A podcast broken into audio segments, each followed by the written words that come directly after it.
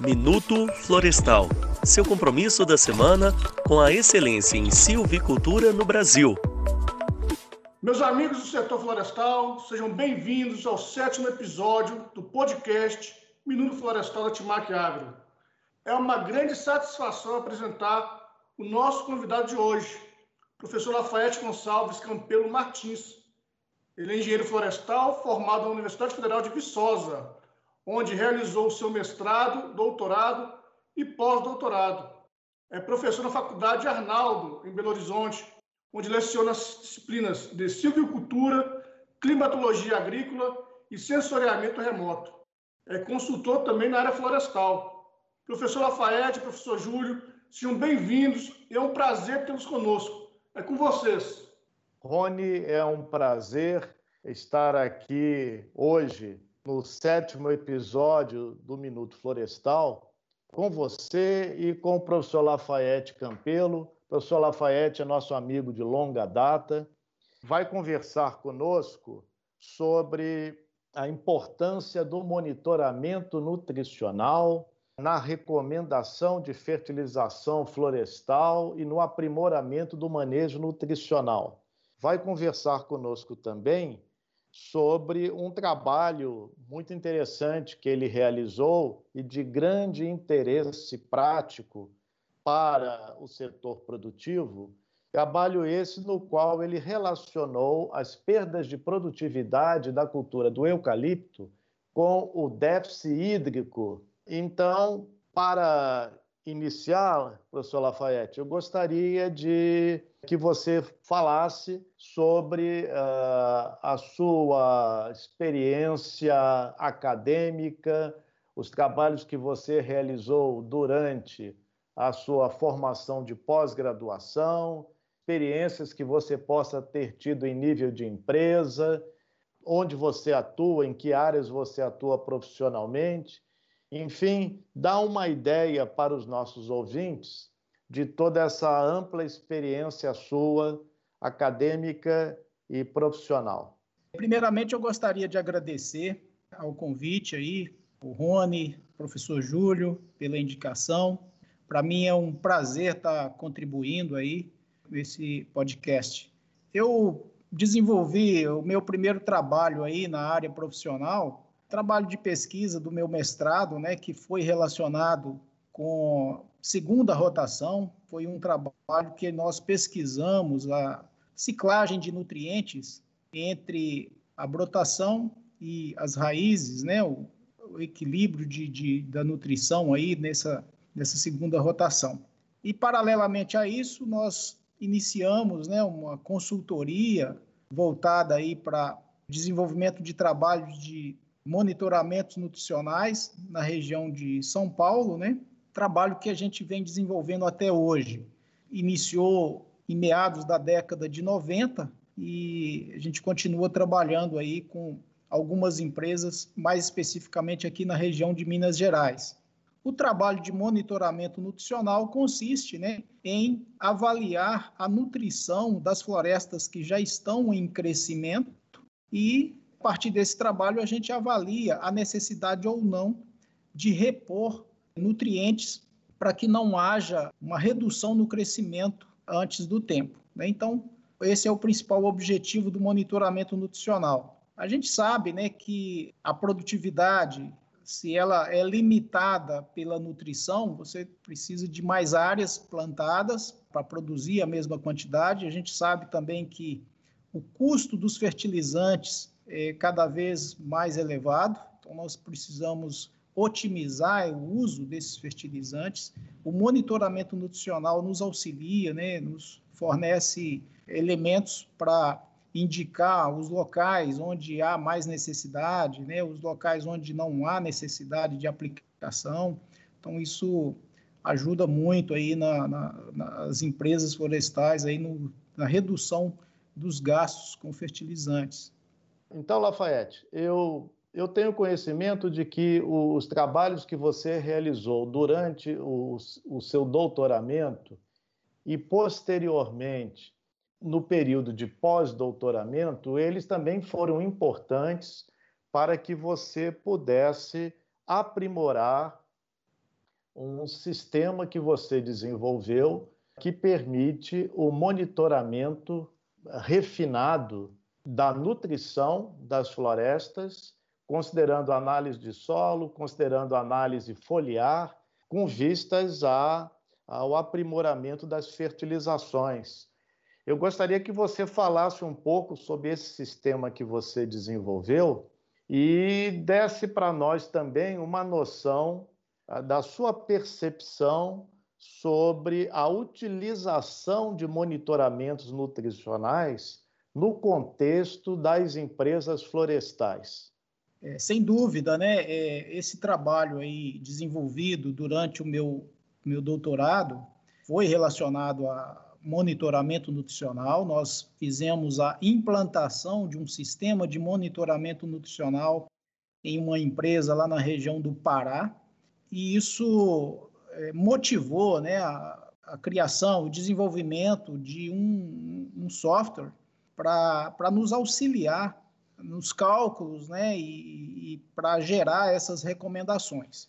O volume de dados coletados no campo ele é muito grande, os resultados das análises químicas de folhas, de solo, né, e da biomassa. E, então, é um volume muito grande, gera um banco de dados volumoso, e isso é que nos motivou a criar esse, esse sistema. A gente vem trabalhando com ele desde essa época, né? Esse trabalho foi feito no início dos anos 2000. O professor Júlio teve uma grande participação aí, nos ajudando a, a desenvolvê-lo, né? E hoje nós temos esse, é, esse software sendo aplicado nos nossos monitoramentos. Então, a gente tem trabalhado aí na região aqui de Minas Gerais, empresas principalmente voltadas aí para florestas de eucaliptos, e os resultados são bastante é, positivos. Fizemos testes no campo, né, é, testando, é, verificando a eficácia das recomendações.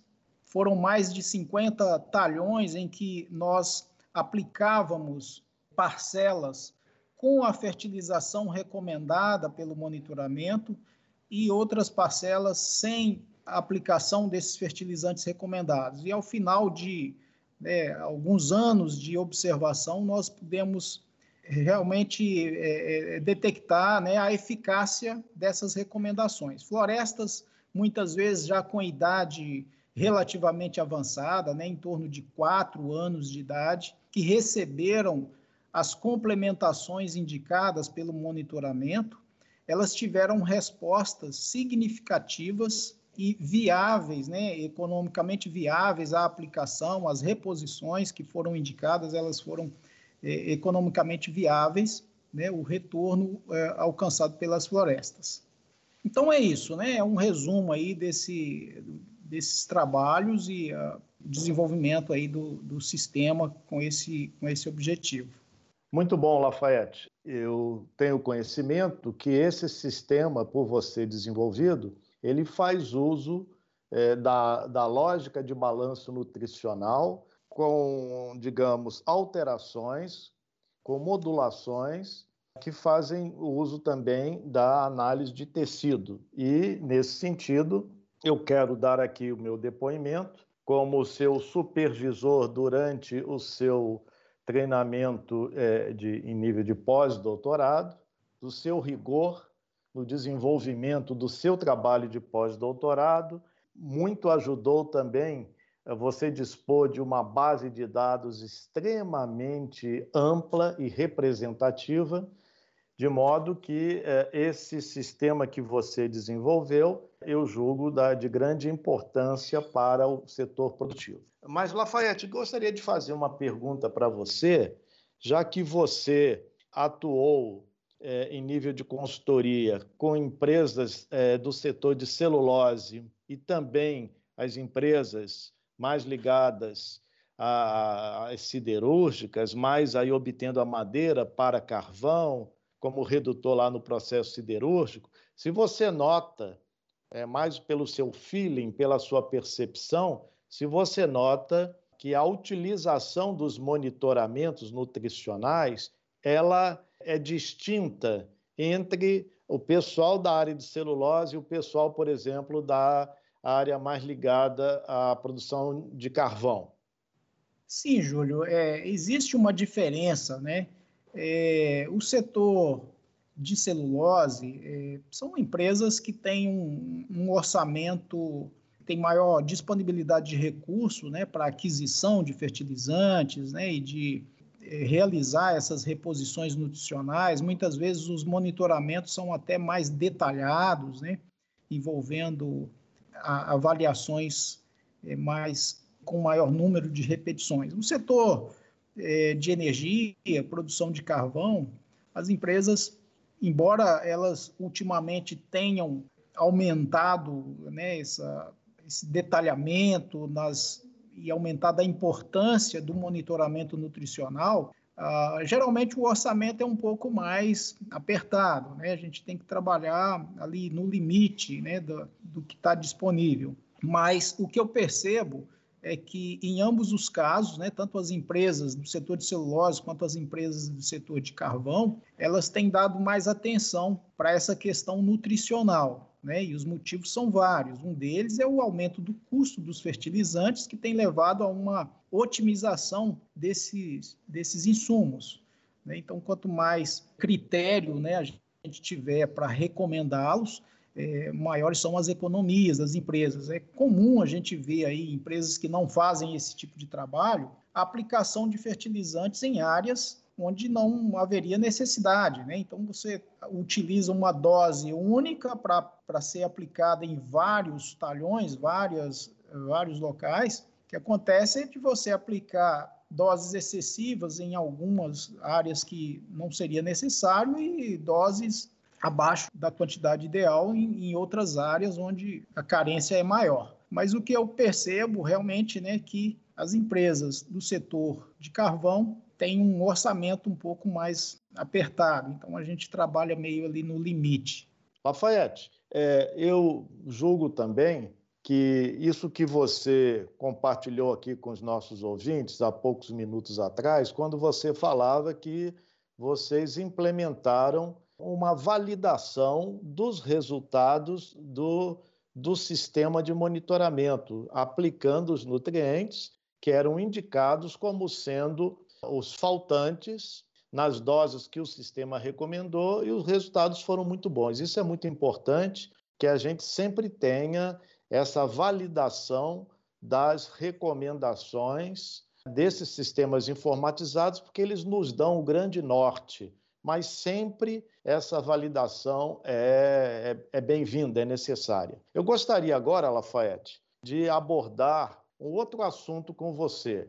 Eu gostaria que você dissesse para os nossos ouvintes sobre, falasse, comentasse sobre esse estudo que você realizou, que eu julgo de grande importância, no qual você relaciona as produtividades da cultura do eucalipto com o déficit hídrico. Gostaria que você falasse um pouco para os nossos ouvintes desse trabalho e fique então à vontade para comentar a respeito. É, esse trabalho realmente né, foi uma, uma demanda das empresas aqui da região de Minas Gerais. Ao longo desses últimos anos, principalmente a partir de 2010, a partir de 2008, eu diria, né, tem ocorrido uma frequência maior de anos em que os déficits hídricos estão acima da média. Né? Então, a produtividade florestal nessas empresas reduziu de forma significativa, né? Isso tem sido evidente. Várias empresas, inclusive, tiveram grandes áreas perdidas por morte, déficits hídricos aí muito intensos, então, logicamente que isso afetou a produtividade.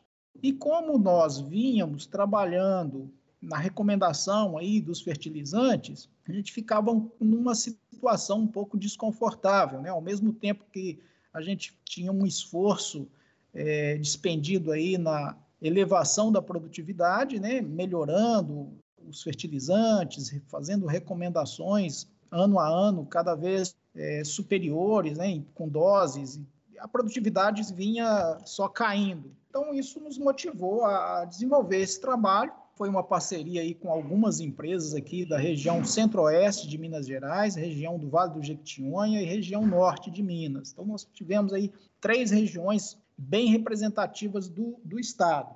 Como é que foi esse trabalho? Né? Nós pegamos aí os resultados dos inventários florestais, florestas com idades desde um ano até sete anos de idade, e para cada uma dessas florestas incluídas no, no trabalho, cada registro de, de inventário florestal, é, nós tínhamos os dados né, de climáticos dessas regiões. Então, nós calculamos o déficit hídrico acumulado desde a data do plantio até a data em que essas florestas foram medidas. Então, nós construímos um banco de dados numeroso, ele reuniu mais de. Eh, foram 12.407 registros, né, para ser mais preciso, sendo esses registros distribuídos aí nessas três regiões que eu disse, né, Centro-Oeste, Vale do Jequitinhonha e Norte de Minas nós fizemos uma classificação desses registros por idade. Então, pegamos aí grupos de florestas de 1 a 2 anos, de 2 a 3 anos, de 3 a 4, de 4 a 5, de 5 a 6 e 6 a 7. E para cada um desses grupos, nós fizemos uma análise é, separada. Né? O que, que a gente buscou? Relacionar o déficit hídrico, é, eu não diria acumulado, porque nós dividimos, nós pegamos o, o déficit hídrico que foi calculado pelo método de Pineman-Montiff, né, o, o, o, cálculo da evapotranspiração potencial foi por esse método, nós pegamos o déficit hídrico acumulado e dividimos pela idade das florestas. E com isso nós eu chamei aqui de déficit hídrico anual, ou seja, a média dos déficits hídricos que a floresta foi ao, ao qual as florestas foram submetidas ao longo dos anos, até a data em que ela foi medida. Em seguida, eu fiz uma relação, né, coloquei isso aí é, em um gráfico de dispersão com uma variável de produtividade em função desses déficits hídricos anuais. E o que a gente percebeu, na grande maioria dos casos, é uma, uma tendência negativa, né? ou seja, quanto maior o déficit hídrico anual, menores foram as produtividades observadas. Foi interessante é, que nós pudemos também separar florestas de primeira e de segunda rotação. Os dados foram bem, é, mostraram aqui uma diferença muito grande aí em relação a essas duas situações florestais.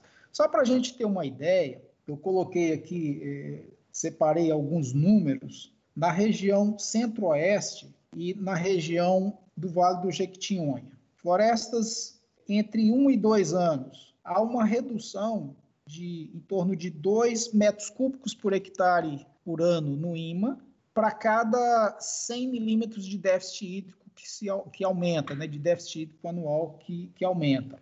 Na média, para florestas de 3 a 4 anos, o decréscimo é de 7,3 metros cúbicos por hectare ano na, na, na região centro-oeste e de 7,8 metros cúbicos por hectare ano na região norte, na região do Vale do Jequitinhonha. Florestas de 5 a 6 anos e de 6 a 7 anos tiveram valores aqui parecidos, né? A, a redução chega a 16 metros cúbicos por hectare ano e 8 metros cúbicos por hectare ano, respectivamente, aí nas, nas regiões centro-oeste e Vale do Jequitinhonha. Então, isso é a redução na produtividade, redução do IMA para cada 100 milímetros de déficit hídrico que aumenta anualmente. Em resumo, aqui, pegando todas as florestas avaliadas, a redução é de em torno de 8 metros cúbicos por hectare ano. Verificando aqui a apresentação do, do Otávio Campo, que foi eh, no segundo seminário sobre fertilização florestal no ano passado, né, no ano de 2019, que ocorreu lá em Belo Horizonte, ele mostrou para a gente alguns resultados lá do TEX, né, que é o trabalho sobre tolerância de eucaliptos clonais aos estresses térmico e biótico, e esse trabalho foi feito né, em 37 sítios experimentais distribuídos aí ao longo do Brasil, inclusive fora do Brasil também. Ele mostrou lá que, é, transformando aqui os números que ele apresentou é, para essa mesma unidade que nós utilizamos, ele mostrou aqui uma redução de 5 metros cúbicos por hectare ano para cada 100 milímetros de déficit hídrico anual. Então, os números são parecidos, né? Aqui nós tivemos um, um valor médio um pouco mais elevado, e o que chamou a atenção foi a diferença que existe entre primeira e segunda rotação. Na primeira rotação, a floresta é bem mais sensível, ou seja, a redução na produtividade ela é superior, aqui, os números aqui em torno de 10 metros cúbicos por hectare ano para cada 100 milímetros nas florestas de primeira rotação e da segunda rotação em torno de 2 a 3, né, a redução em torno de 2 a 3 metros cúbicos por hectare ano para cada 100 milímetros de déficit hídrico anual. Então isso nos chama atenção e, e até nos desperta aí para um aprofundamento nesses estudos, né, que eu achei bastante interessante. Por que motivo a segunda rotação resiste mais ou ela é mais tolerante a esses déficits hídricos. Inclusive, né, durante uma apresentação que nós fizemos no ano passado, lá em Três Marias, em que o público era, tinham várias pessoas aí do campo, né, eles realmente eles confirmaram, né, concordaram com esses resultados e, inclusive, alegaram que a frequência de déficit de, de, de, sintomas apicais, de secas de ponteiro, por falta de água, né, por déficit hídrico, eles eram mais raros em florestas de segunda rotação. Então, isso corrobora um pouco desses resultados que nós observamos. Muito bom, Lafayette. Eu, eu julgo de grande importância esse trabalho, em que você realmente, com, com uma base de dados como essa, com mais de 12 mil registros, as grandes tendências, elas, se existirem, elas aparecem. Então, você tem confiabilidade em relação a essas estimativas. É muito interessante também uma certa convergência dos resultados desse seu trabalho com os resultados da rede TEX, uma excelente rede que muito contribuiu e contribui e contribuirá mais à frente para o setor florestal. Eu vejo também, Lafayette, que essa, digamos assim, essa, esse menor efeito do déficit hídrico sobre a produtividade de uma segunda rotação, como você bem colocou, e eu estimulo que você continue aprofundando os estudos para elucidar as razões, mas uma delas é porque é, é possível que você tenha uma menor taxa de crescimento eu esperaria que você estivesse tendo aí nessa sua base de dados uma menor taxa de crescimento, de produtividade, de produção de biomassa da segunda rotação em relação à primeira, então haveria uma, um decréscimo no, na necessidade do recurso hídrico para sustentar uma menor biomassa. Mas certamente não é só isso. Então, é, eu, eu faço votos que você prossiga nessa elucidação de causa, né, aspectos de causa, dessa menor sensibilidade. Então, eh, Lafayette, eu gostaria de agradecer muito a você, gostaria que você desse uma palavra final aos nossos ouvintes sobre a questão da importância prática do monitoramento nutricional e que você dissesse também aos nossos ouvintes como eles poderiam fazer para contactá-lo a respeito de alguma demanda profissional. O que eu gostaria de dizer né, sobre isso é que, é, ao longo desses anos que a gente vem tra trabalhando com monitoramento nutricional, tem crescido o interesse das empresas nesse trabalho. No início, era uma coisa meio que desacreditada, poucas empresas faziam isso, você é, é testemunha disso, né, Júlio?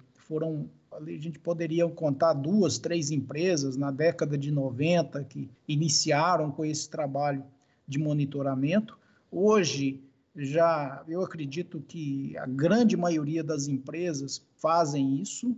Eu acho que o uso dos recursos naturais, né, que são os, os fertilizantes que se utilizam hoje nas florestas, é, existe uma demanda muito grande por alimentos no mundo, então a gente tem que tomar cuidado né, no, no, uso desses recursos. A gente sabe que alguns deles são finitos, as reservas de fósforo no mundo né, são finitas, nós temos que utilizar isso com mais critério para que as nossas futuras gerações tenham né, a disponibilidade desses recursos. Então, eu acho importantíssimo que nós cada vez mais tenhamos mais responsabilidade no uso desses insumos. Então, nada melhor do que saber exatamente a necessidade das nossas florestas, quanto aplicar, de que modo aplicar, o uso, inclusive, de fertilizantes com tecnologia que aumenta a sua taxa de recuperação. Então, isso é, é importante também. É, a eficácia do monitoramento já é comprovada aí de, por vários trabalhos, não só os que nós desenvolvemos, mas outros trabalhos também que a gente é, observa, né, feitos aí por empresas, feitos por pesquisadores, né? Então isso é, é indiscutível. Então, só para complementar também, eu acho que é importante mencionar isso nesse trabalho que nós fizemos aqui de, sobre o estudo de déficit hídrico. A partir de, um, de, uma, de uma determinada época, nós passamos a utilizar fertilizantes com tecnologias, né? Eu posso até citar os fertilizantes aí da, da, da Timac, é, o Basifós foi um dos produtos que nós utilizamos aí nesse período de déficit hídrico. E o que nós observamos também é o seguinte, quando a linha de tendência indicava para produtividades praticamente nulas, né, produtividade zero, nós conseguimos manter essa produtividade num nível satisfatório e eu atribuo isso ao uso de fertilizantes com essa tecnologia, ou seja, parece que conferiram às plantas uma maior tolerância, uma maior resistência a esses déficits hídricos. E a gente observava que empresas próximas né, das regiões onde a gente estava trabalhando tinham as suas florestas quase que